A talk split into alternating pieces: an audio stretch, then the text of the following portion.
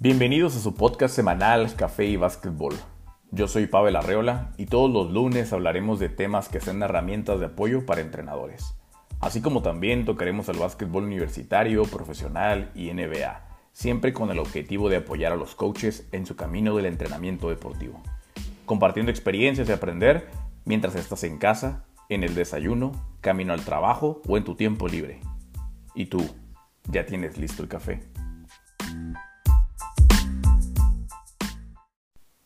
Nuestra invitada del día de hoy es una entrenadora joven que se está abriendo camino a base de trabajo duro, disciplina y emprendimiento.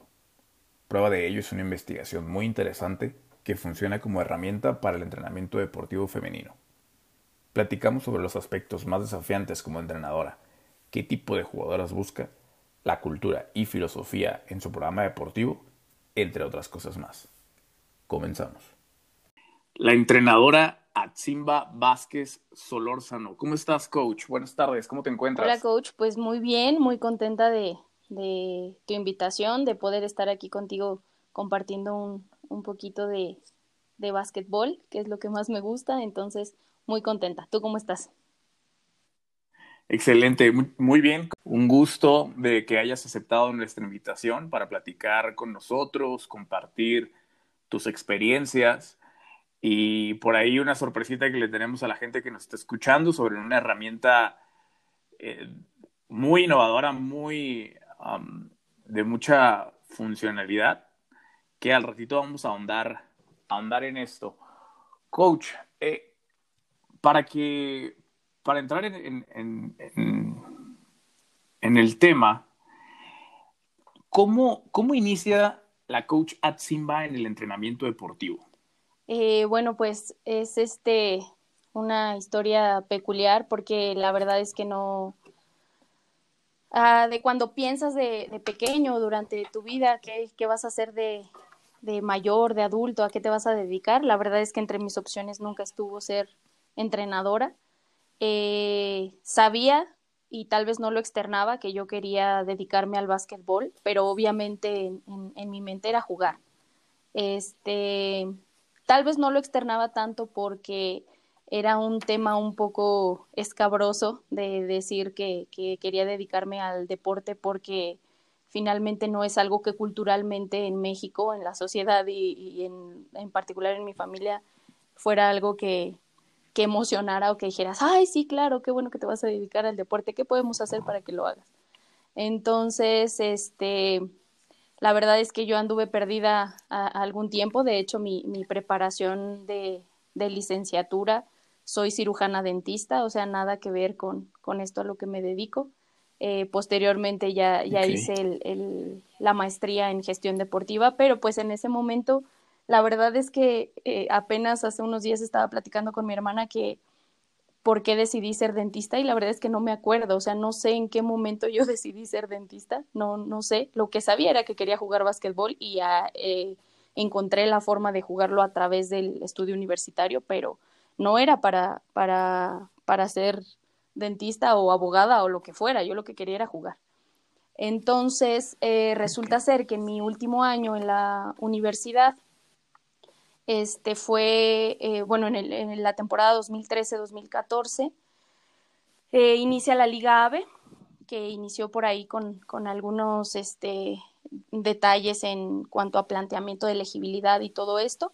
Ese año yo lo puedo jugar, eh, jugué la, la, primera temporada de la Liga AVE. Al pasar ahora sí a mi último año de universidad, yo ya no puedo jugar porque redujeron la edad en lugar de un año, creo que se echaron cuatro para reducir la edad o tres, no sé cuántos fueron. Entonces, eh, pues a mí me quedaba ese año de, de, estudio, pero pues ya no podía jugar. Entonces, el, el entrenador no quiso, siento yo que, que, sintió feo, así como que decirme, no, pues ya no vengas, ¿verdad? Ya no, no puedes jugar. Y me registró como asistente en ese momento para que yo pudiera seguir estando pues en la banca, acompañarlos a los viajes y todo lo demás, como normalmente se hacía, pero pues sin jugar. Entonces, ese fue como mi primer eh, acercamiento a lo que ahora me dedico, que es el básquet eh, universitario. Pero previo a eso, eh, conseguí un, un trabajo de, de, algunas horas en las tardes, tres días a la semana, entrenando niños chiquitos. Yo ya tenía dos años trabajando en eso. niñitos de 4, 5 y 6 años entrenaba y niñas de 14, 15 años.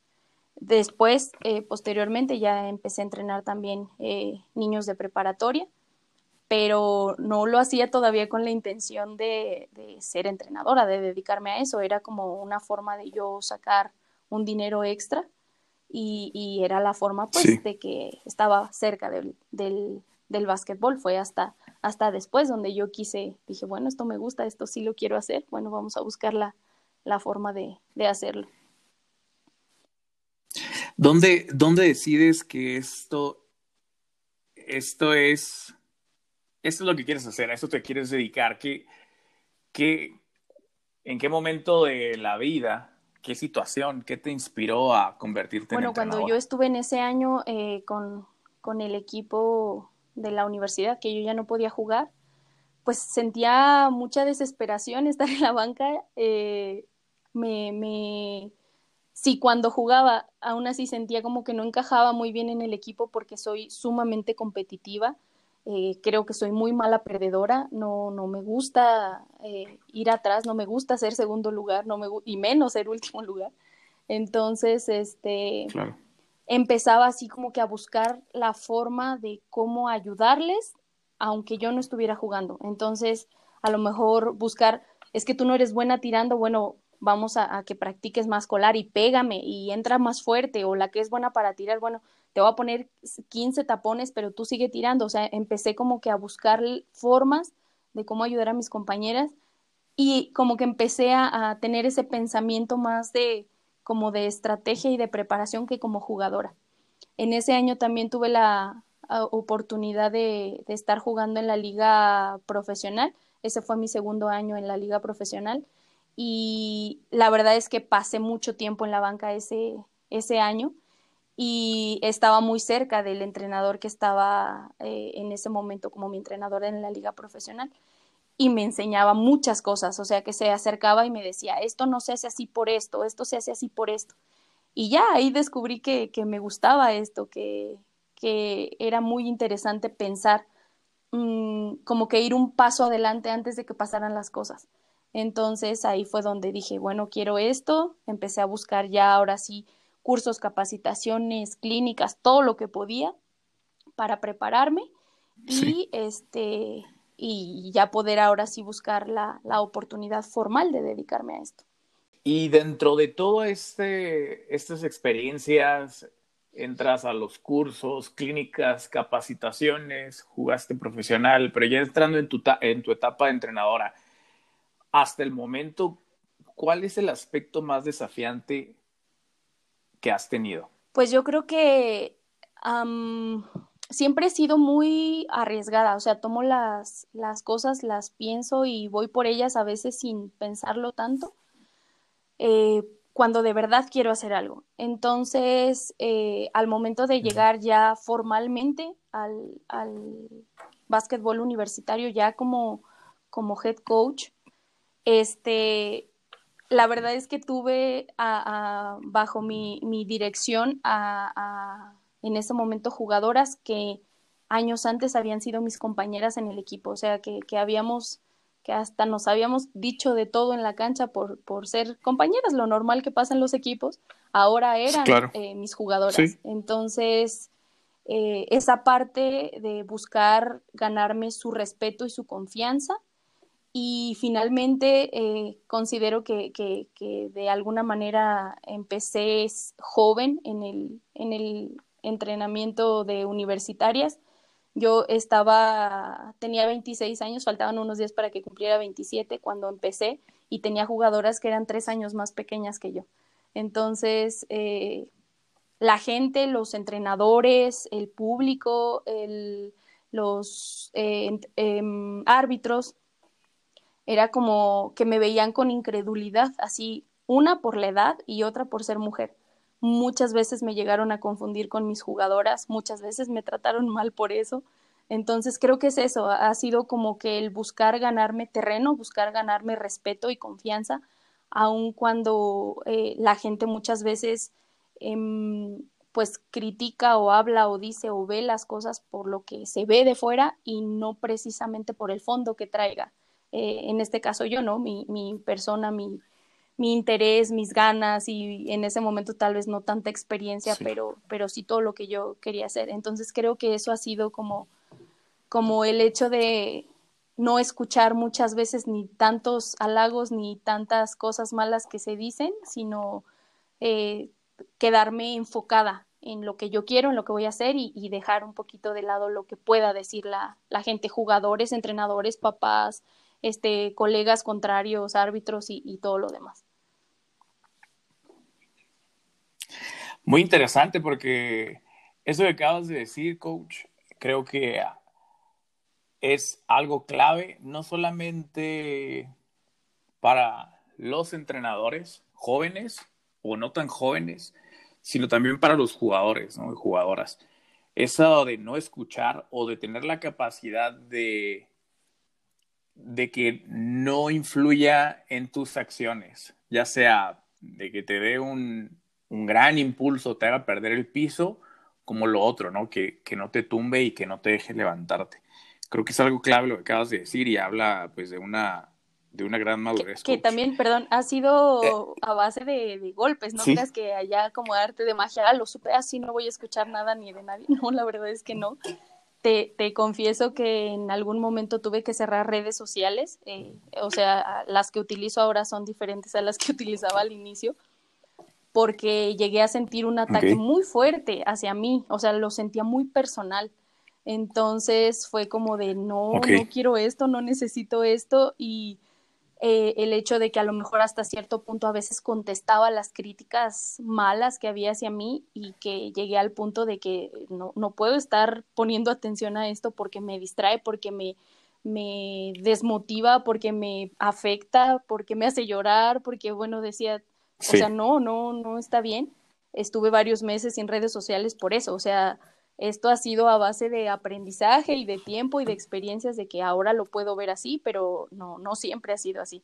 Entonces creo que eso es eh, algo que, que, se, que tuve que aprender un tanto a la mala, pero pues que finalmente ya, ya lo entiendo, ¿no? Lo mencioné, yo estoy segurísimo que, que todas las experiencias que, que pasamos todos, lo comentaba una vez con un entrenador, eh, donde platicaba con unos jóvenes, él, no yo, él, esto fue una conversación, lo voy a decir en general, y, y a veces él me comentaba, es que muchas veces la gente pues solo ve cuando, no sé, te va bien, por ejemplo, ¿no? Porque cuando te va mal, pues nadie te conoce. O mucha gente no, no conoce a la gente cuando todo lo que pasó antes, ¿no? Eh, estas redes sociales creo que a, mucha gente le hacen muy famosa, a otra gente pues no la, cuando empiezan a, tener ciertos resultados pues es todavía más famoso. Y, y, muchas de las personas que conocemos a través de ella pues solo vemos los logros. Y este entrenador me decía, es que mucha gente cree que es muy fácil. Eh, es, es, un entrenador que pues le ha ido, en cuanto a resultados, le ha ido muy bien. Y, y me dice, platicando con unos entrenadores jóvenes, más jóvenes, no tampoco está tan viejo, pero decía, creen que, creen que es, es bien fácil y, y, que los tropiezos que pueden llegar a tener ya es un gran fracaso y no se, no se dan cuenta, o muchas veces todos nosotros no nos damos cuenta de todos los sacrificios que ha pasado cualquier entrenador, ¿eh? independientemente de universitario, preparatoria, eh, secundaria, primaria, etcétera, para llegar a donde están. Y muchas veces solo vemos el resultado final. Y cuando, cuando vemos que le está yendo bien, pues, pues sí lo aplaudimos o lo conocemos. Y cuando vemos que le está yendo mal, pues le tiramos muchas críticas, ¿no? Todos. Entonces, pues es bien sencillo ver desde afuera y tener esa, pues cero, una vez platicaba también, donde es, nadie sabe más o nadie sabe exactamente lo que pasa más que las personas que pertenecen a ese programa deportivo. Nadie. Y platicaba con, con mis jugadores y con otros entrenadores, por, porque lo que mencionabas, padres de familia, este, fanáticos o fans o amigos de jugadores o de quien sea, pues es muchas veces muy fácil comentar desde afuera. Hay una frase muy, muy, muy interesante que dice todos somos el mejor entrenador del equipo que no entrenamos. Y, entonces, pues no hay, no hay repeticiones. En, la cancha no hay repeticiones, o hasta ahorita en el universitario no hay, o para cambiar una jugada, o para decir, y esta era la jugada correcta, esta era la decisión correcta. Entonces, pues nos vamos a equivocar. Desde el momento en que trabajamos con seres humanos, pues el factor error humano es va a estar ahí, ¿no? Y pues solamente lo que dijiste, pues sé que es a base de, muchas experiencias, de mucho aprendizaje, pero que demuestra al final eh, pues una madurez alcanzada independientemente de lo que se haya pasado, ¿no? Que creo que pues todos tenemos ahí este, eh, tropezones, aprendizajes, etc. en base a todo esto, coach, si si alguien habla de la entrenadora ATSI o alguien habla del TEC de Monterrey Campus Aguascalientes, ¿qué te gustaría que asociaran cuando mencionen al campus o a tu programa deportivo y a la entrenadora ATSI? ¿Qué características te gustaría que al decir eso digan, es así, ahí se juega de esta forma, tienen esta filosofía o esta cultura, los jugadores de ahí o jugadores de ahí, perdón? Son así? ¿Qué bueno, te pues gustaría primero, que a la gente? que el equipo de, Borregos Aguascalientes es un, equipo de buenas personas, de buenas mujeres.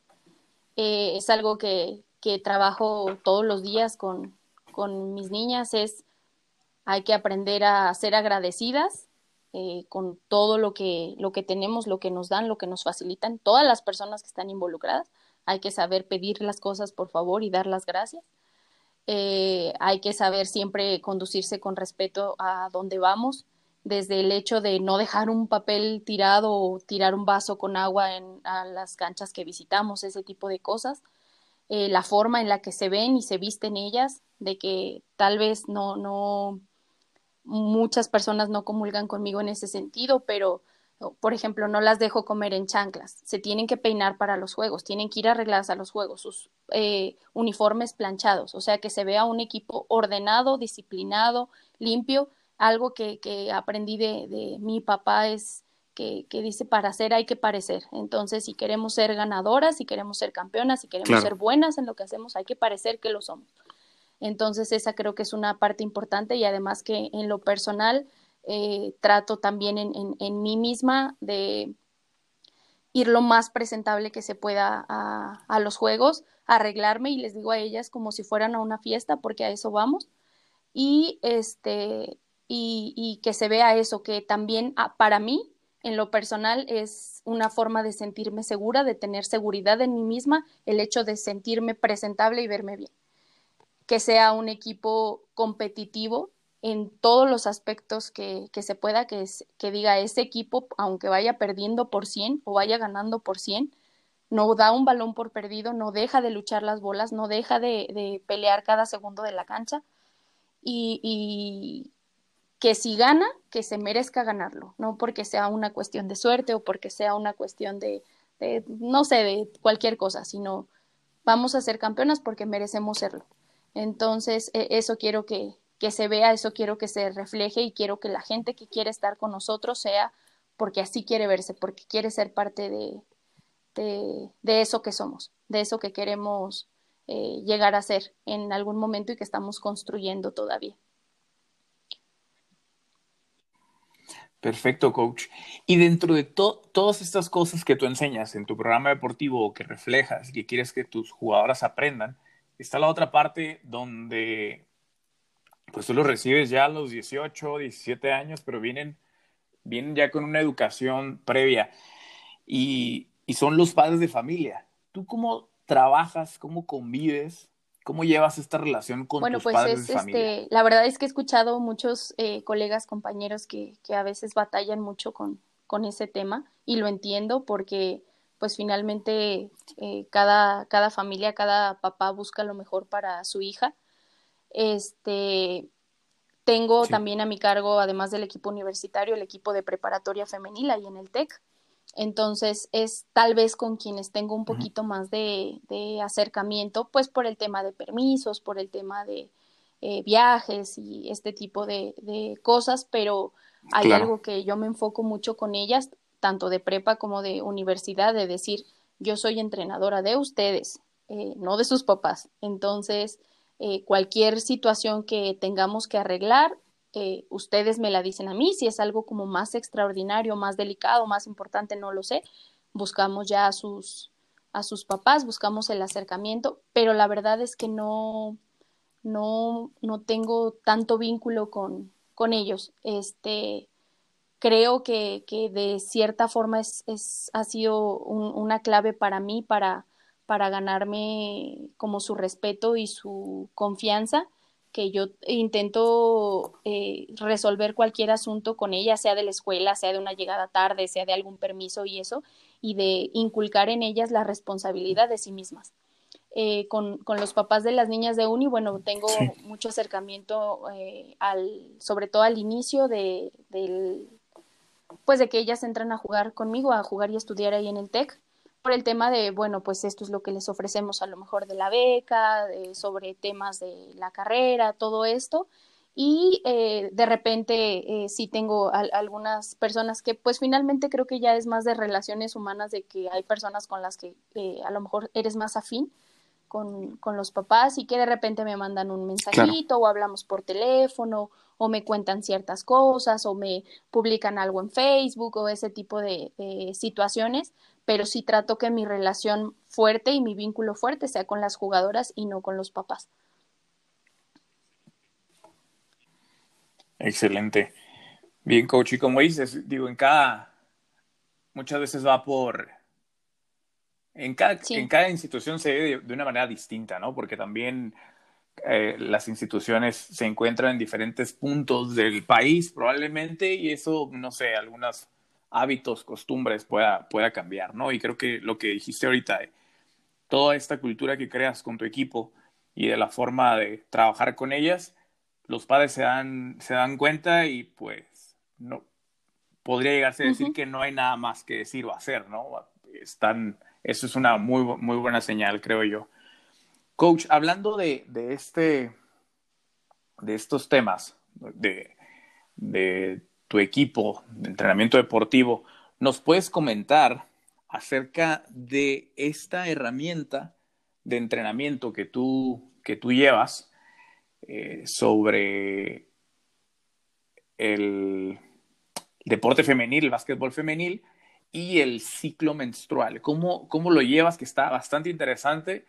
Eh, recuerdo una vez que en una, en una charla de entrenadores nos lo expusiste y, me gustaría que si nos puedes explicar. Sí, claro, eh, pues bueno, empezó como una inquietud personal particular cuando yo fui eh, deportista, hice varios deportes a lo, a lo largo de mi vida y una de las cosas con las que yo llegaba a batallar un tanto era con el ciclo menstrual. Eh, los días de la regla para mí eran, eh, la verdad es que fui muy afortunada porque nunca tuve síntomas fuertes, pero eran incómodos. Yo sentía como mi, mi desempeño eh, físico disminuía en ese momento y no era algo que yo pudiera hablar con mi entrenador. O sea, él, a lo largo de mi vida tuve una entrenadora todos los demás fueron entrenadores y te estoy hablando que hice deportes de atletismo, voleibol, handball, softball y básquetbol y solamente tuve una entrenadora. Entonces no era algo que yo me sintiera cómoda de, de, decir, pero yo lo sentía en mí, o sea, yo, yo sentía que algo estaba diferente, que algo no estaba bien y algo que fue así un, un parteaguas donde a mí me, me nació el, pues el interés por esto fue en una competencia de atletismo, en una final nacional, eh, que yo, o sea, en, atletismo el, el, tiempo de bajar o aumentar un segundo es muchísimo. Entonces, eh, en una final nacional estuve dos segundos por arriba de mi marca con la que iba a competir. Entonces, pues mis sueños que llegara al, medallero, ¿no? Entonces, y, precisamente coincidió que, que, que yo estaba en, en los días de la regla. Entonces, em, traté de, buscar formas en las que yo me sintiera mejor en ese aspecto. Ahora como entrenadora, eh, busqué formas de, que yo sé que eso no, en, lo personal a mí, a mí me afectó en cierto momento y yo quería buscar alguna manera en la que mis jugadoras no se sintieran así. Y empecé a ver, empecé a, observar, antes que nada, eh, cómo cambiaba su estado de ánimo cuando tenían cólicos, cuando se sentían mal, cuando la temperatura se elevaba, cuando muchas cuestiones que, que limitaban hasta cierto punto el, el, desempeño y el entrenamiento. No en todas, cabe, cabe resaltarlo, pero eh, empecé a, buscar qué puedo hacer yo por ellas, qué, cómo yo puedo intervenir de esa forma. Entonces llegué a, a un estudio, a un método, a una herramienta que se utilizó eh, bueno, el, año pasado es de, conocimiento público que eh, la Selección Nacional de Estados Unidos de Fútbol Soccer fueron campeonas del mundo. Eh, por ahí, de suerte, de como, como investigo mucho sobre este tema, pues me, me salió algo relacionado. Entonces me puse a ver que, bueno, el, eh, la parte del de, fútbol soccer en Estados Unidos, pues no, nunca ha sido como que el mejor deporte que jueguen ahí, ¿verdad? Con, en lo que mejor se desempeñen. Y resulta ser que en el Mundial del año pasado eh, ganan el Mundial con siete victorias, 23 goles a favor y tres en contra nada más. Entonces es como físicamente, vi varias notas de que físicamente las eh, mujeres de Estados Unidos estaban superiores, pero por mucho, superiores. contra grandes potencias del fútbol soccer. Entonces, eh, en todo esto encontré eh, información sobre la forma en la que llevaron esta preparación y uno de los puntos claves fue que, bueno, contrataron a, una empresa consultora en aspectos de medicina del deporte eh, es una doctora que desarrolló una aplicación que se llama Fit R Woman. Eh, es una aplicación gratis que se puede descargar tanto en Android como en, iOS. Entonces, este. E, es, es una, una aplicación para monitorizar el ciclo menstrual y enfocada al deporte, claramente. Eh, lo que hicieron en, tanto la preparadora física como la, doctora en esta selección fue, eh, bueno, primero buscar las respuestas a en qué momento el equipo disminuía más su rendimiento deportivo. ¿Por qué es importante esto en las mujeres? Porque, bueno, es un ciclo, mes con mes se está dando y se reinicia y se reinicia y va a ser desde el promedio mundial del inicio de la menstruación es a los 12, 13 años y hasta que son ya adultas mayores, ¿verdad? Hasta que entran a la, a la menopausia, pero toda la vida deportiva lo van a tener. Entonces, eh, no, no hay que pelearse con esto, hay que buscarle el, el, favor. Eh, entonces, eh, se, se, llegaron a la conclusión que el síndrome premenstrual y los días como tal de la regla, el, el, sangrado como tal, por así decirlo, es cuando las deportistas tienden a disminuir sus capacidades eh, físicas y de rendimiento, de desempeño deportivo, eh, por los síntomas que se presentan eh, en gran medida. Entonces, monitorizarlas de esta manera, buscaron cómo sacar el mayor provecho, el mejor desempeño de las atletas en los momentos adecuados de, enfocadas en el ciclo menstrual. Saber en qué momento poder aumentar la carga, saber en qué momento disminuir la carga, cuándo se puede entrenar mejor fuerza, cuándo se puede entrenar mejor velocidad, cuándo sus niveles cognitivos se elevan, cuándo la atención desaparece. Eh, entonces, eh, de acuerdo a esto, hacer una planeación de ciclos, eh, tanto en, de días de entrenamiento como en mesociclos, y entonces llegar al máximo desempeño de las atletas para que el impacto de los síntomas por el ciclo menstrual sea lo menos posible. Eh, de ahí empecé a investigar sobre la, sobre la aplicación, la descargué, la empecé a utilizar en mí. La verdad es que es, una aplicación que está en inglés, no hay traducción en español, eh, pero está muy sencilla, es muy fácil de utilizar, hay que meter muchos datos, hay que estar en constante vínculo con la aplicación. Eh, posteriormente, ya que yo la sabía usar, ya que sabía exactamente qué, qué, tenía, cómo se usa, qué información te da, qué información te pide, se las se las pedí a mis jugadoras para que todas la descargaran y a ciertas fechas ellas me indican en qué fase están, de acuerdo a, las fases que, da la aplicación. Con respecto a eso, eh, a mí me, ha ayudado para planear los momentos de entrenamiento para saber cuándo se debe elevar la carga, cuándo la debo de disminuir. Eh, además del desempeño deportivo, también me ha ayudado a, hasta cierto punto a limitar las lesiones. Entonces, eh, la verdad es que tuve un muy buen resultado en la temporada pasada, aún sin estar tan formalmente eh, esta, esta parte, porque voy por ensayo y error es en, México no hay ningún estudio así, nadie ha estudiado esto, nadie lo ha investigado eh, formalmente. Eh, artículos en español hay muy pocos, demasiado pocos. Hay un libro buenísimo de un estudio que se hizo en Colombia, pero fuera de eso no hay nada. Entonces he tenido que estar en ensayo y error con, con respecto a esto también, o sea, estar en, con las niñas de irles enseñando eh, es algo muy importante que, decía la doctora que desarrolló esta aplicación. Esto va a ser por educación, o sea, eh, para poder de verdad sacar un provecho de esto es educar tanto entrenadores como atletas de que sepan que esto es importante y de que cómo lo van a utilizar a su favor, cómo lo vamos a utilizar a nuestro favor para el desempeño deportivo y para la disminución de lesiones. Eh, te comparto que el, año pasado, a pesar de que fue una temporada larga eh, de estar participando con ADEIP, Conde y, AVE, tanto en básquet convencional como en 3x3, eh, tuve tres lesiones que puedo llamar importantes. Fue un esguince de tobillo de segundo grado, un esguince de tobillo de primer grado y una lesión, esa sí fue importante, fue grave, de ligamento cruzado anterior que tuvo que ser eh, cirugía.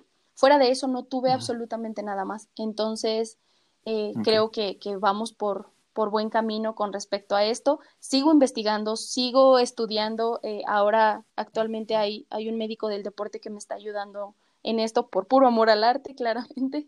Este, pero, pero hemos mejorado, hemos sacado nuevos métodos, hemos estudiado más, he estado pues ahora con esto de la cuarentena, ¿verdad? Cuarentena interminable, he tenido mucho tiempo para desarrollar un poco más, más esto.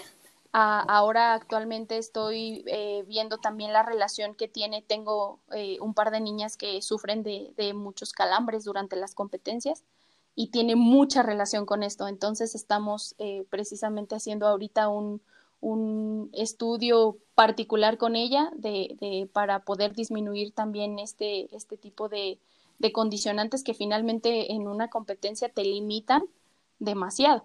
Entonces, eh, es lo que, lo que he estado haciendo ya casi dos años, un año y cachito. Entonces, este, eh, ahí vamos, creo que es un tema importante, es un tema que la verdad, eh, aquel día que, que, que lo expuse en, esa charla de entrenadores, pues es una, una respuesta que las veces que lo he platicado, perdón, pues ha salido así, ¿verdad? Que no, que no consideran que sea trascendente, que no consideramos que sea importante y no es algo de México, no es algo de los entrenadores de aquí. Eh, vi un artículo en, que se hizo en, en, en Europa con entrenadores de selecciones nacionales femeninas de países importantes europeos y el 90% de los entrenadores no les parece trascendente ni importante ni que se tenga que tomar en cuenta el ciclo menstrual de sus atletas para poder planear, desarrollar, ejecutar y competir. Entonces, eh, creo que es, algo importante, es algo que eh, la Selección Nacional de Soccer de Estados Unidos eh, abrió camino y que ahora actualmente equipos profesionales en Europa lo están llevando a cabo. Hay cierto interés en la WNBA para llevarlo a cabo también. Entonces, creo que que va a ser algo que en poco tiempo va a, revolucionar el deporte femenino en el mundo.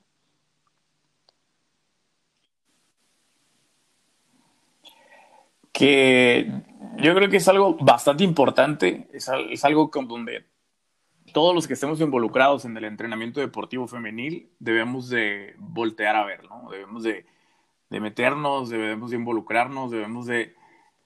En mi opinión, creo que sí sí es importante. Sí. Y de ahí viene una pregunta, coach.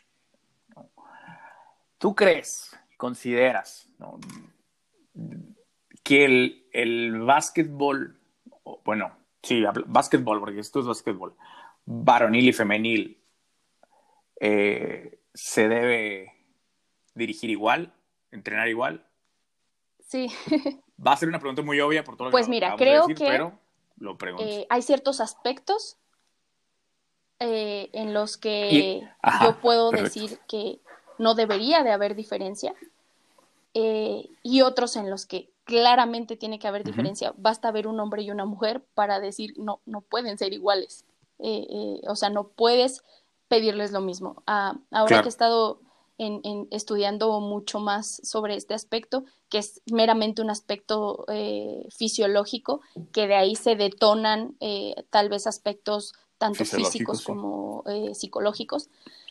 Pero, por ejemplo, leí un estudio donde dice que una lesión de ligamento cruzado se da ocho veces más en mujeres que en hombres por una situación multifactorial, pero que todo tiene que ver con el hecho de ser mujer por la cantidad de grasa en el cuerpo, por la cantidad de músculo en ciertas partes del cuerpo, por la inclinación eh, de las articulaciones con respecto a lo ancho de las caderas, que eso tiene, es físico, biológico y eso no se lo vas a poder cambiar a nadie.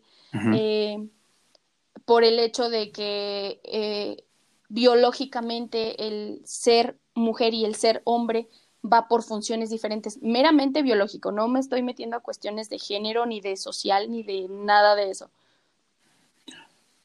No, no, no, no, esto es, no podemos pelear con la naturaleza, es, es creo que es algo que lo podemos comprender, ¿no? que al final del día esto es para la mejora del entrenamiento deportivo, no es para, para otra cosa, no es como para crear polémica ni nada, ni nada de eso al final del día es, estamos buscando mejorar, ¿no? ¿Cómo busca, buscando de qué forma podemos mejorar el entrenamiento deportivo? Eh, tenemos esa particularidad que es, eh, pues son dos cosas muy importantes en, la biología de la mujer, que es el ciclo menstrual y que es el embarazo. Entonces, el cuerpo femenino está diseñado para eso, para funcionar con respecto a eso.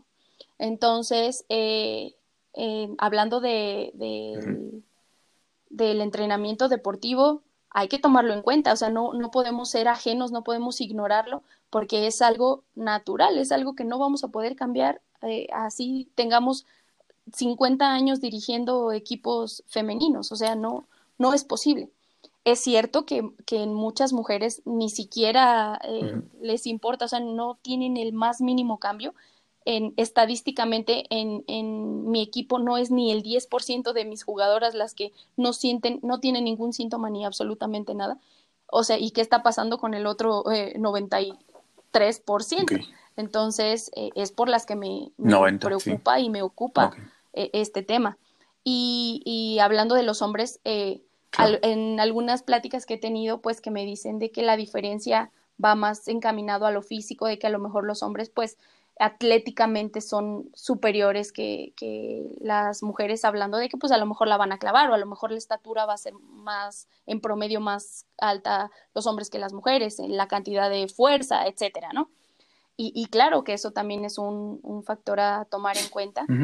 No así, por ejemplo, la exigencia que se tiene que dar, la disciplina que se tiene que implementar, eh, las normas que se deben de cumplir. Hablo sobre todo, por ejemplo, sé eh, como, como en tu caso, ¿no? Que, que, llevas programa varonil y femenil al tiempo, no, no va a ser diferente como, como lo vas a, a, trabajar, o por lo menos es mi forma de pensar en ese sentido. Pero para planeación, para ejecución, para desarrollo de las capacidades y de lo que tú quieras eh, eh, desarrollar en cada uno de tus equipos, creo yo que es un, un, un elemento muy importante que se tiene que tomar en cuenta. Y que además no es algo, eh, es algo importante que tengo que decir, no es algo que limita, es algo que si lo sabes valorar, que si lo sabes eh, medir, lo sabes monitorizar y, lo sabes adaptar, creo que es una gran ventaja que se tiene. Pues ahí están los resultados de que te decía de la selección de Estados Unidos, ¿no? 23 goles a favor y 3 en contra en un campeonato mundial. Exacto. Exacto. Entonces, se arrasaron. Así es, o sea, resultados de 13-0 en un juego, entonces dices tú, ¿qué, ¿qué, qué, pasó? Obviamente, no digo que específicamente por esto lo lograron, es un trabajo multifactorial, multidisciplinario, pero es, es algo importante, es algo clave, es un detalle que se hizo y que antes no se hizo y que en otros lados no se ha hecho y que les produjo algo bueno. Entonces, eh, la verdad es que considero que, que en ese sentido de planeación, sobre todo hablando de la parte física, definitivamente no hay forma de que lo queramos hacer igual en hombres y mujeres, o bueno, que se ha hecho por muchísimos años, pero que no es la mejor forma. En mi concepción, en mi forma de pensar, no es la mejor forma. Y hace poquito estuve en una plática con, con puras entrenadoras y una entrenadora comentó que su perspectiva en este momento creo que también es un poco por todo el, el, momento social que estamos viviendo de que se busca una igualdad y una equidad de género. Y ella mencionaba que, que su idea es que se entrene igual hombres y mujeres, que físicamente pueden dar lo mismo hombres y mujeres, que, o sea, e, ese, ese tipo de, comentarios que en cierto modo no, no estoy totalmente de acuerdo por, por esto que ya, ya he profundizado. Eh, creo yo, creo yo que en cuanto empecemos a comparar, entramos en un error, ¿no? Porque, porque son diferentes. El trato, eh, y, lo, y, lo, decimos, la naturaleza es una cosa y con eso no, no podemos ir, no podemos, no sé, cambiar la naturaleza, por ejemplo, ¿no?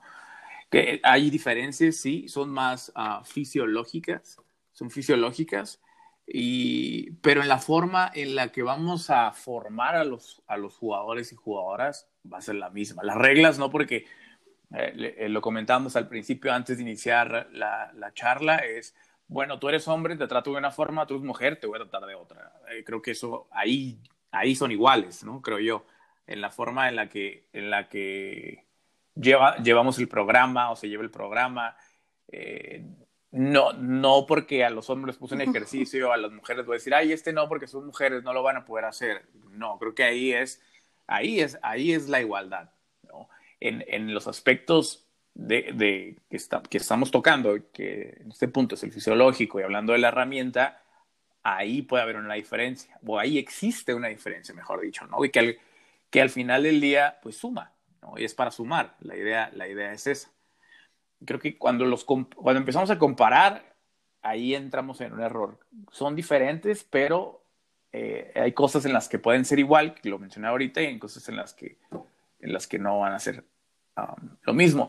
Yo no, es con todo respeto, bueno, y, a lo mejor me van a colgar cuando alguien está escuchando este programa, eh, no, no podemos pedirle que van a ser los mismos ejercicios, van a, pero por ejemplo, si yo le pongo a Pedrito que, eh, no sé, haga 100 cosas y luego, no, cargue 100 kilos, y luego venga Pedrita, vamos a ponerlo así porque por el mismo nombre, a que haga lo mismo, pues no se puede, ¿no? Porque son seres humanos diferentes, donde hay un entrenamiento a lo mejor gradual distinto, y donde a lo mejor si pongo a Pedrita con Juan van a cargar lo mismo, pero porque llevan una progresión, ¿no? Al, su cuerpo, no sé, van entrenando de cierta forma, pero no con todos. Y en, para no sonar tan rimbombante, como última vez, pues en algunos aspectos creo yo que sí se puede y otros que no se puede. En esta plática que te dijeron de, de que los hombres y las mujeres pueden entrenar igual, ¿a qué más se refería o ella como en qué, en, a lo mejor a ella en qué quería... Ajá, pues que entrenen, esa eh, igualdad, eh, creo, ¿no? estoy segura, pero que dirige igual hombres y mujeres al mismo tiempo, o sea, que su programa de planeación vaya igual a hacer las mismas actividades hombres y mujeres, porque va, ella iba, obviamente, y se lo respeto muchísimo más a eh, el tema de empoderar a las niñas y decirles, no porque sean hombres pueden más que tú, o sea, vas a entrenar lo mismo que ellos y vas a hacer lo mismo que ellos y en el gimnasio lo mismo que ellos y la parte física igual que ellos, eh, con lo cual estoy totalmente en desacuerdo, pero pues es, es una forma, esta es mi forma de, de, mi filosofía y mi forma de ver y, por, lo, por la poca experiencia que he tenido y por lo que he tenido la oportunidad de, de, de a lo mejor aprender en, por una curiosidad que tuve en algún momento, pero pues igual, o sea, es totalmente respetable quien crea y quien apunte y quien, eh, no sé, a lo mejor va a llegar un entrenador que tenga, eh, que me ha pasado, ¿verdad? Que a veces hasta tienen más tiempo de entrenador que yo de vida, que me dice, que me puedan decir que no, que estoy equivocada, que eso no es así, que no hay ningún problema, que el desempeño, lo que sea.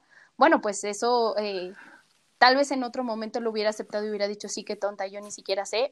En este momento creo que tengo eh, las herramientas suficientes para defender mi postura, mi forma de pensar y decir, bueno, estoy empezando a estudiar esto, estoy empezando a ver, eh, como te decía, en ensayo y error, eh, qué, tanto me va a beneficiar y no. Ya tuve buenos resultados en, en, cierta medida y quiero, quiero llevarlo a un siguiente nivel, quiero hacer una investigación formal, quiero em, de cierta forma decir, llegar a una conclusión y decir, si fue esto, no fue esto. Hay otra cosa muy importante, estas son las características de mi equipo, son eh, las necesidades de mi equipo, es lo que yo he conocido de mi equipo, eh, tengo niñas que tienen ciertos síntomas que a lo mejor las niñas de un equipo de Monterrey no van a tener o que un equipo de Mérida no van a tener, eh, pero finalmente es algo que yo estoy buscando aportar al baloncesto femenil en general, pero en particular porque quiero que el desempeño de mi equipo, quiero exponenciar el desempeño, el rendimiento y la forma física de mis jugadoras por el objetivo que tenemos, ¿verdad? Porque queremos llegar a, cierto nivel, queremos, tenemos, tenemos objetivos claros y creo que esta es una de las formas en las que yo puedo aportar hacia ellas y poder llegar al, objetivo que, queremos y que tenemos eh, planteado como institución.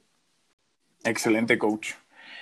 Ya no voy a tocar más el tema, lo vamos a cerrar con eso que acabas de decir, creo que es muy excelente cierre. Coach, de tu programa, la coach Atsi, ¿qué tipo de jugadoras busca? Todos los coaches, como tenemos un perfil del jugador, pues me gustan mucho las jugadoras defensivas. tuyo cuál es? Eh, más allá que tanto puedan anotar o no, eh, es, algo que yo veo en, actitud. Eh, considero que la postura, la posición, el momento de la defensa en un juego es un, es un tanto de sacrificio de esfuerzo máximo, más allá que en la ofensiva. Entonces, en mi opinión, quien las jugadoras que tengan esa mentalidad y esa, ese querer dar ese más por el equipo, de saber que a lo mejor yo no voy a anotar ninguna canasta, pero voy a defender hasta morir para que mi equipo gane, eh, esa es la, el perfil que, que yo veo, esa actitud de querer sumar al equipo, no de querer que el equipo le sume. Eh, ese, en algunas ocasiones cuando yo estaba buscando ayuda y opiniones de entrenadores con mucha más experiencia que yo sobre el tema de reclutamiento, muchos, la gran mayoría, si no es que todos, me dijeron, tienes que buscar una o dos jugadoras que te hagan la diferencia, que tú sepas que si está un juego cerrado, la vas a meter y te va a resolver el juego, en ofensiva o en defensa, o que te va a anotar un triple matador, o que te va a colar y te va a jugar, de, no sé, que tú encuentres en ella que es una jugadora dominante y que lo va a hacer. En algún momento lo pensé y dije, bueno, me suena bastante lógico, creo que sí, que creo que es importante.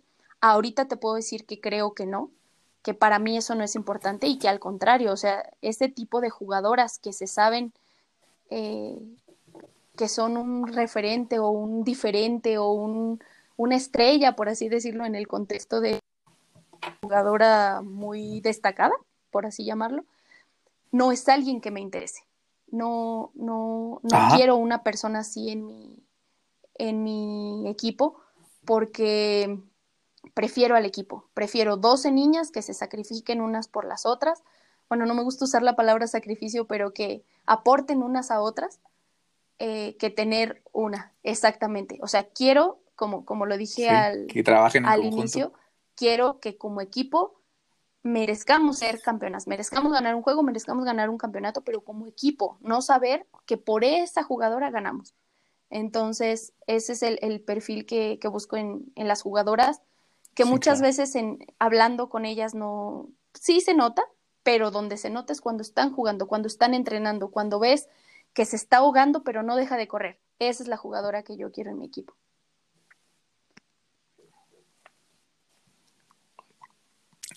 Perfecto. Coach, ¿cuál ha sido tu lección más importante?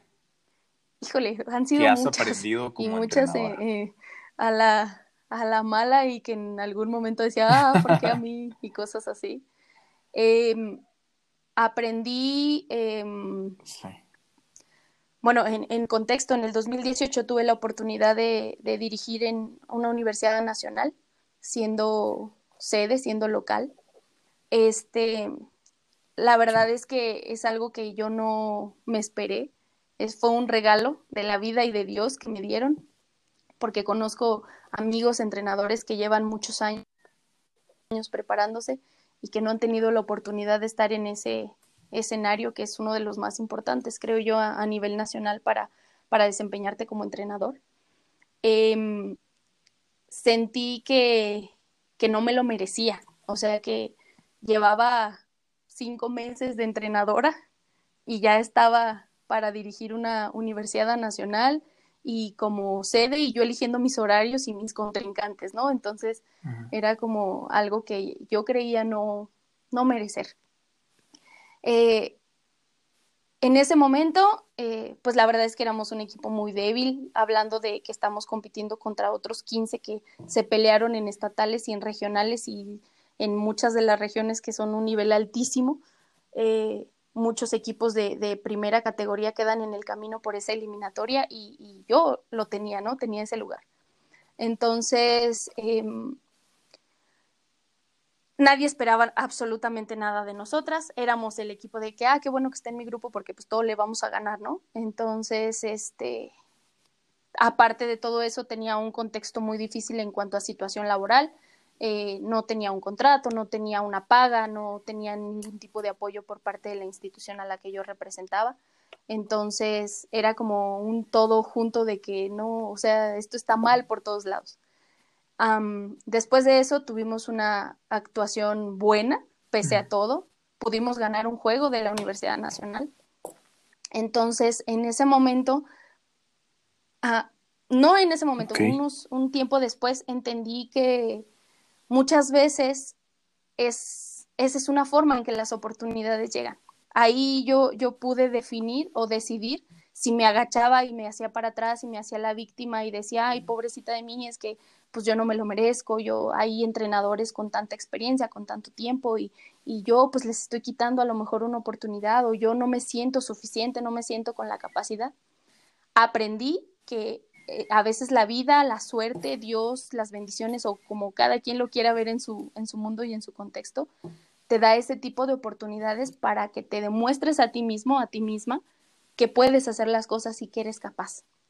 Entonces creo que esa fue una, una lección, un parteaguas muy grande en mi vida, en mi vida en general, no solo como entrenadora, de saber que eh, las oportunidades llegan en el momento adecuado y que no son cuestión de suerte, son que eh, de alguna forma hay algo que demostrar en ese momento, de alguna forma hay algo que ganar, hay algo que aprender y que no hay que hacernos para atrás a ningún reto que se venga. O sea que si en este momento me dicen, Atzimba, ¿sabes qué? Que te vas a dirigir la selección nacional, no decir, ay, no, yo como, pobrecita, no, no, no sé, no tengo idea de cómo hacer las cosas, sino decir, claro que sí, me voy a rodear con gente que me pueda aportar y que me pueda ayudar y voy a hacer las cosas lo mejor posible.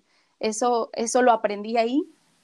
Y creo que ha sido un, eh, algo muy importante en mi, en mi corta carrera como entrenadora para, por ejemplo, en, el caso de, de, defender mi lugar como entrenadora y saber por qué lo estoy haciendo y, darme el valor que tengo, de, por ejemplo, saber que voy a invitar a, una jugadora que yo quiero que esté conmigo y que tiene otras 10 propuestas de, de, beca y saber defender eh, con, con, buenos fundamentos el por qué ella debería de estar conmigo. Entonces es, es algo que, que, aprendí y fue un momento muy importante de, de mi vida y de mi carrera como, como entrenadora y es algo que es una de las experiencias que más guardo así como que en mi corazón y cuando las, las cosas se ponen difíciles es, hey, a ver, acuérdate, aquí es el camino, así es como debe de ser y es ah, para adelante, para atrás, mm, eh, como, como me dice mi mamá, solamente es para agarrar vuelo, así que es eso. Excelente, coach. Oye, coach, y tan importante, lo, dos cosas que mencionaste. Una es rodearnos de gente que sume, que eso, pues en la vida es muy importante. Eh, y la otra es creértela. No, no sé si englobe lo, lo que acabas de mencionar, pero y, al, decir creer, creérsela es como entrenador y como jugador también muchas veces, porque también nos escuchan jugadores, jugadoras, es de que lo que te está pasando sí es para ti. Lo que te está pasando sí es para ti, porque muchas veces dudamos de nosotros mismos, de que si esto que estoy viviendo me lo merezco, como lo decías, ¿no? Que hay gente que, que probablemente por ciertas circunstancias nosotros creemos que no han llegado a cierto por perspectivas nuestras, pero eh, lo que nos sucede, pues sí es para nosotros, ¿no? Ya de ahí depende nosotros cómo lo tomamos y cómo lo desarrollemos o cómo aprovechamos esa situación que nos está pasando, ¿no? O sea, sea a lo mejor muy de provecho o no tanto de provecho, sino cómo nosotros la tomamos y cómo reaccionamos ante ella. Coach, de hablando ahorita de tu visión como entrenadora y decías que hay otros entrenadores también, ¿nos puedes dar tres, nombre de tres entrenadores, entrenadoras que si quieres, si quieres que sean cinco, pueden ser cinco o tres, los que tú quieras, que, que sean importantes en la filosofía de entrenamiento de la coach okay, pues, Primero, ya sea tres o cinco, los que este, usted guste.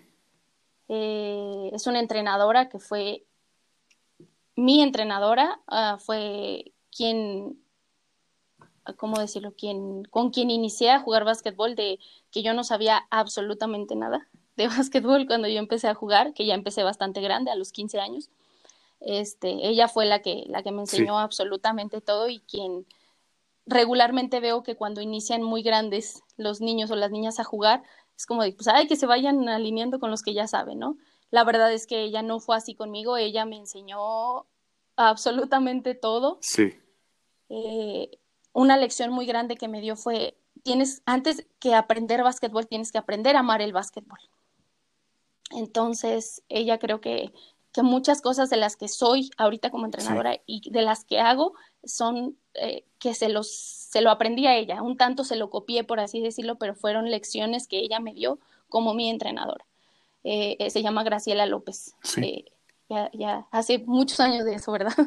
Este, después te puedo decir un, un, entrenador con el que convivo, pues no tan recientemente, pero, pero sí ahora en mi etapa como, como entrenadora y quien me ha dado grandes consejos y grandes lecciones de vida y aprendizajes y que me dice, hey, niñita, por acá no, acá es esto, a ver, concéntrate. Es el, entrenador Warren Espinosa, actualmente es el, entrenador de las selecciones nacionales femeninas de Chile y que además como, como persona y como entrenador lo que hace y cómo habla y cómo lo dice y cómo lo ejecuta en sus equipos me inspira a, a que yo algún día quiero parecerme un poco a lo que él hace y a lo que él dice y la convicción que tiene para, para defender el proyecto y lo que él está creando allá en Chile. Este, eso, eso hablando de, entrenadores como muy cercanos a mí, muy, muy, eh, muy de mi corazón. Y eh, ya como personas que, que, admiro más allá, bueno, es el, el coach Joan Peñarroya, que es el entrenador del San Pablo Burgos en, en España. Es un entrenador que tiene una actitud increíble. Cuando ganan, cuando pierden, lo que a mí me gusta de él es eso, es verlo como coach, realmente como su planeación, su preparación o, no sé, eso no lo conozco, no lo sé, pero lo que sé es, lo he visto dirigir, lo he visto hablar, lo he escuchado hablar y, yo lo, admiro y, me gusta, o sea, cada vez que lo escucho hablar, tengo una nota que hacer en, mi cuadernito de notas de cosas que le aprendo. Eh, y, otro más, pues es Greg Popovich de los Spurs de San Antonio. Y, y ahí en el, en el vínculo, en, el, en la dupla con, con Becky, que es como un, un parteaguas también en el entrenamiento de baloncesto femenino, que es para mí un, pues claro que se puede, ahí está como el ejemplo más global que, que creo que las entrenadoras tenemos en este momento. Y, y, pues son ellos quienes, quienes así como que que me enfoco en, en, sus carreras, en lo que hacen, en lo que dicen, en cómo se, se desempeñan, en, en, la filosofía, en la forma de trabajar. Y es algo, algo que me gusta porque va encaminado a eso que me gusta a mí, que es el, el equipo y el desarrollo de, de una de querer ir a un campeonato siendo equipo.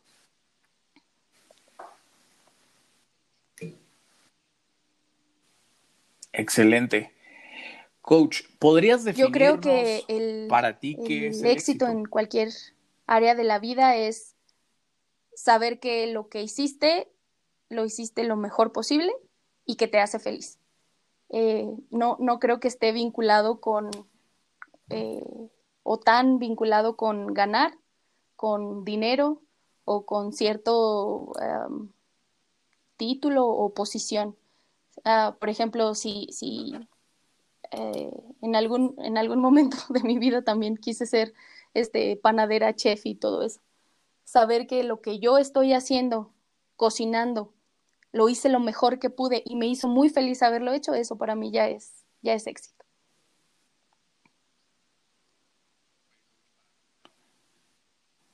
Excelente definición, coach. Oye, coach, para no quitarte más tu tiempo, la verdad es que se me ha ido rapidísima la plática, llevamos una hora. Eh, muy, muy amena, muy interesante. La verdad, creo que todo, toda la gente hasta aquí, hasta donde vamos, hemos aprendido bastante. Y, y solo para recordarles que lo que la coach nos platicó de su herramienta, ya están estudiándolo, va a entrar ahí una investigación muy importante, ya ella nos comentará después sus resultados. Eh, coach, ¿tendrías o nos podrías dar a toda la gente que nos escucha? Hay jugadores, jugadoras, eh, entrenadores y entrenadoras, a quien tú quieras. ¿Podrías darles algún consejo? Sí, pues. ¿Te gustaría compartir? Hay, hay una frase que tengo muy presente que escuché alguna vez de, en una entrevista eh, con un jugador que, que yo admiro mucho y, y que él decía en, que en algún momento se les dio una clasificación a un, a un evento porque el contrario no llegó. Entonces, eh, que pues todo el mundo feliz y diciendo clasificamos, ganamos, bla, bla, bla. sí, pero no jugamos, ¿verdad? Entonces, este, es eh, que lo que cuesta, lo que no cuesta, perdón, lo que no te implica un esfuerzo, no te enaltece. Entonces, creo que, que ese es algo que, lo llevo también como filosofía de, vida, es esfuérzate por lo que quieres. El resultado finalmente es multifactorial y, va a depender de muchas cosas, no solamente de ti, de tu esfuerzo, de tu capacidad, de tu inteligencia, de tu trabajo. Al ser entrenadores, al ser jugadores, al ser eh, directivos, a lo mejor estás eh, en dependencia total, en vínculo total con otros factores y con otras otros personajes que, participan en esto, pero que mientras el esfuerzo esté hecho, mientras tú sepas que hiciste todo lo que estuvo a, tu alcance, no dejaste de hacer nada, eh, siempre va a, traerte por lo menos la satisfacción de, de, haberlo hecho.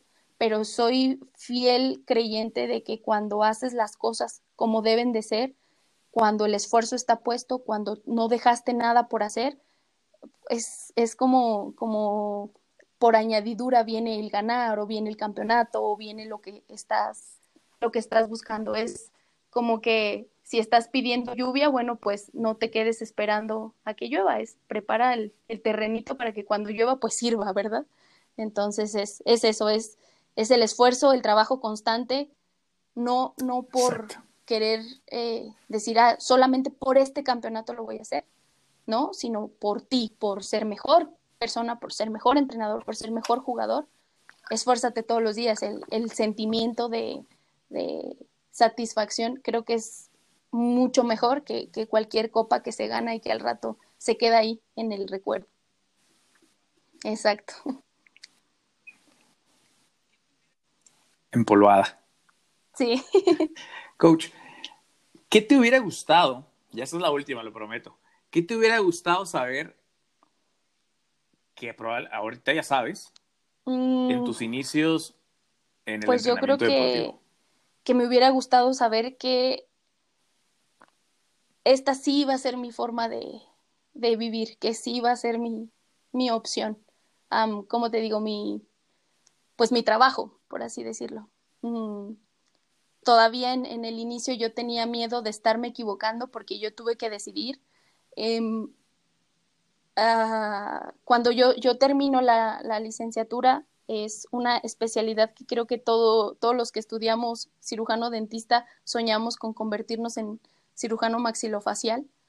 Em, desafortunadamente es una, una especialidad muy difícil, muy demandada que en el momento en el que yo lo hice solamente seis personas accedían, como de 800 que aplicamos. Eh, en ese momento tuve la fortuna, la bendición de aprobar ese examen, de estar dentro de esos seis para realizar la especialidad en, cirugía maxilofacial. Y en ese momento yo tuve que tomar la decisión de o cirugía o básquet. Entonces fue algo muy, un momento muy difícil en mi vida que no muchas personas lo, lo, lo, saben, que ahora pues ya lo va a saber mucha gente, espero. este, oh, bueno, ojalá. En ese momento, la verdad que cuando yo le dije a, mi asesora, a quien me dio la carta de recomendación para entrar a esa especialidad, que le dije, voy a desertar, voy a, a declinar mi, mi lugar. O sea, casi lloraba de que, o sea, Atzimba, ¿en serio? Es cirugía maxilofacial y yo, o sea, te lo juro, lloré como por una semana de decir, o sea, ya regué mi vida para siempre, o sea, ya tomé la decisión, todo por querer estar en el básquetbol, o sea, eché a perder mi futuro, ¿no? Y, o sea, me sentía muy culpable, me sentía muy mal, porque no, no, no sabía que mi, idea era de que de esto no se vive, de esto no, no, no puedes tener, o sea, no puedes eh, pagar una renta o comprar comida o esto, esto es como un juego, eh, eso me hubiera gustado saber para que a lo mejor eh, poder prepararme desde antes, poder tener más estudios, poder a lo mejor hacer eh, una licenciatura en este tema, no, sé, este, esto se me hubiera gustado saberlo desde antes y evitarme ese, ese momento tan fuerte, tan feo que viví de pensar que me había lanzado una barranca y que ya no había vuelta para atrás. Y, y ahora la verdad es que ahora, ahorita que te lo estoy diciendo, eh, sí sentí así como que hasta escalofrío de decir, dejé cirugía maxilofacial, pero no me arrepiento. O sea, es creo que la mejor decisión que pude haber tomado en mi vida.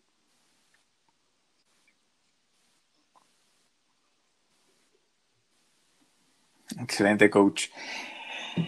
Coach, por último, qué interesante, ¿eh? porque he, conocido gente ah, que aplica la especialidad y, no queda. Y lo que acabas de decir, eh, pues está muy interesante, ¿no? Y ese, ese choque de sentimientos, sí, ¿no? Son muchos sentimientos de decir, esto es, se puede, lo puede llegar a pensar, ¿no? La mayoría de la gente, esto es algo seguro, esto es, no sé, naces, creces, sí. Eh, vas a la universidad, te gradúas y trabajas en eso que estudiaste, ¿no? Toda la vida. Y, decidiste irte por, por, por el deporte, por esta pasión, aunque también no dudo que te haya gustado cirujano dentista, como lo mencionaste al principio, pero esta pasión del, del deporte que te llevó pues, es algo muy, muy interesante y, y creo que en algún momento todos los que nos dedicamos al deporte, de alguna u otra manera, algunos antes, a otros durante y otros después, hemos llegado a pasar un momento así tan, tan significativo. Coach, eh, ¿nos puedes compartir tus redes sociales, contacto, correo electrónico, donde la gente que nos escucha, entrenadores, jugadoras, eh, se puede poner en contacto contigo, ya sea para para pruebas, para la universidad o preparatoria, para poder saber un poco más de esta investigación o incluso compartir compartir básquetbol, claro que, sí. puedan poner en, contacto en Facebook me encuentran como Atzimba Vázquez sociales. En Instagram como Atzi Vázquez todo junto. Y pues ya son las dos redes sociales que, que manejo. Eh, Sí, mi correo electrónico es atsi. Y sí, correo electrónico. Y latina, punto vs, todas en minúsculas, arroba tech.mx. Perfecto, coach. Muchísimas gracias por estar con nosotros. Agradecemos tu tiempo, compartir tus experiencias que son bastante importantes. Creo que a todos nos, nos suma. Nos fuimos después de esta hora, hora con 10 minutos, con, con algo muy provechoso para el día de hoy. Amigos, esto fue Café y Básquetbol. Hasta la próxima.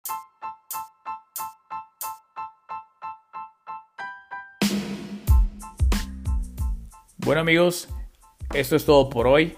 Muchas gracias por acompañarnos. Hemos llegado al final de nuestro café del día. Los invitamos a escribirnos a nuestro correo electrónico cafeybasketball.gmail.com y a seguirnos en nuestras redes sociales de Instagram, Facebook y YouTube como arroba café y También nos podrás encontrar en tu plataforma de podcast favorita. Nosotros somos Café y Basketball. Hasta la próxima.